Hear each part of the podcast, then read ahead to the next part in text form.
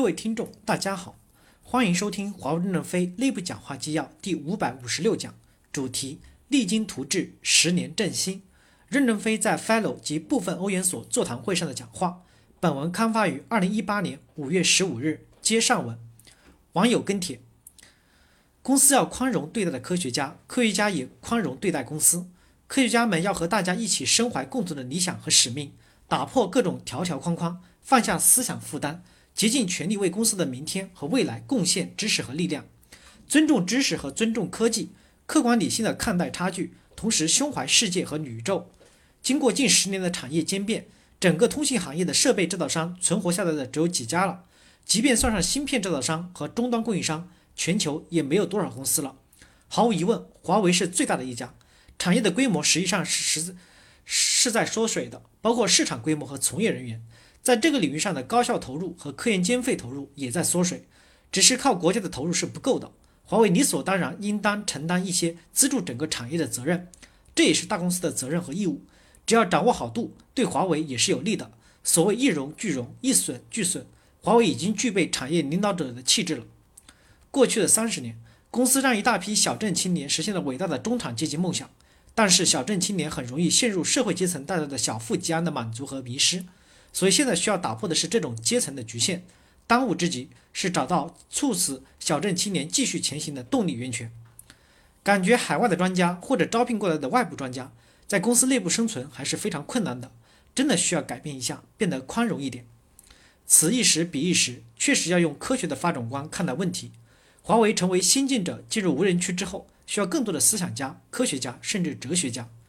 建议对于科学家和思想家的成果与假设。需要有专门的组织来做产品商业价值的转化孵化，同时也要成为科学家和、思想家的实验资源，并为其提供来自市场和客户的验证反馈信息，加快创新效率。低成本和高执行力通过管理可以实现，而创新和领先必须依靠专业的人才。专业的人才的管理一直落后于商业领袖管理者的管理，这个问题要尽快的解决。我猜人才转移潮会涌向中国。国家为了基础研究，肯定会加大政策支持，同时像我司一样有资金积累的企业，更会为了引领行业而吸引全球人才，然后在国际舞台纵横皮合。下一个五十年才是中国真正崛起的时期。之前还担心公司固步自封会走下坡路，现在放心了。不要求具体产出的部门和专家，总会有些人在一定的时间后堕代了。务虚瞎扯的比较多，识别南郭先生的机制需要好好想一想。对于高端专家 Fellow 级别的人，要基于信任和尊重去管理，如不要要求人家必须上班打卡，必须输出什么结果之类。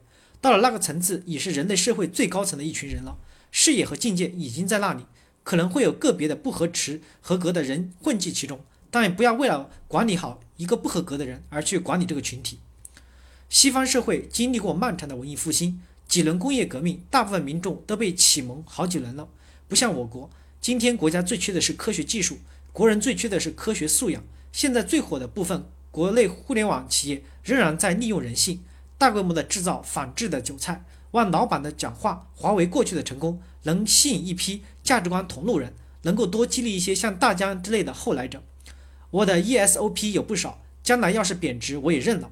如果大家都不投资三十年后产业化的技术，三十年后我们的下一代会面临和我们今天一样的困境。为个人的信念也好，为公司也好，为人类也好，都值得我们加大基础科学的投入，搏一下那百分之一的可能性。从近期的合作和教授的赞助项目来看，公司确实是逐步松绑交付件，通过 funding 维持与业界有影响力的教授的良好关系，factory 生产优秀的 PhDs 输送给我们的研发团队，这是很好的供应。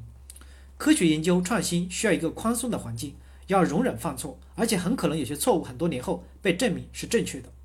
未知领域的探索需要有远大抱负的人才，他们聚焦于自己热爱的事业，并且需要在其中阡陌多年。这些领域的管理不确定性高，更需要宽容的环境。期待公司通过在主航道的持续投入，为公司的发展提供更高的理论和实践平台。能力越大，责任越大。在现实可行的时空环境下，向着很美好的目标不懈前行，主动对抗山尊，对抗基因中的贪嗔痴慢疑，坚定信仰，合作共赢。只有文化才能生生不息。希望我司真正形成有共同愿景、团结共奋斗、可持续的文化。感谢大家的收听，敬请期待下一讲内容。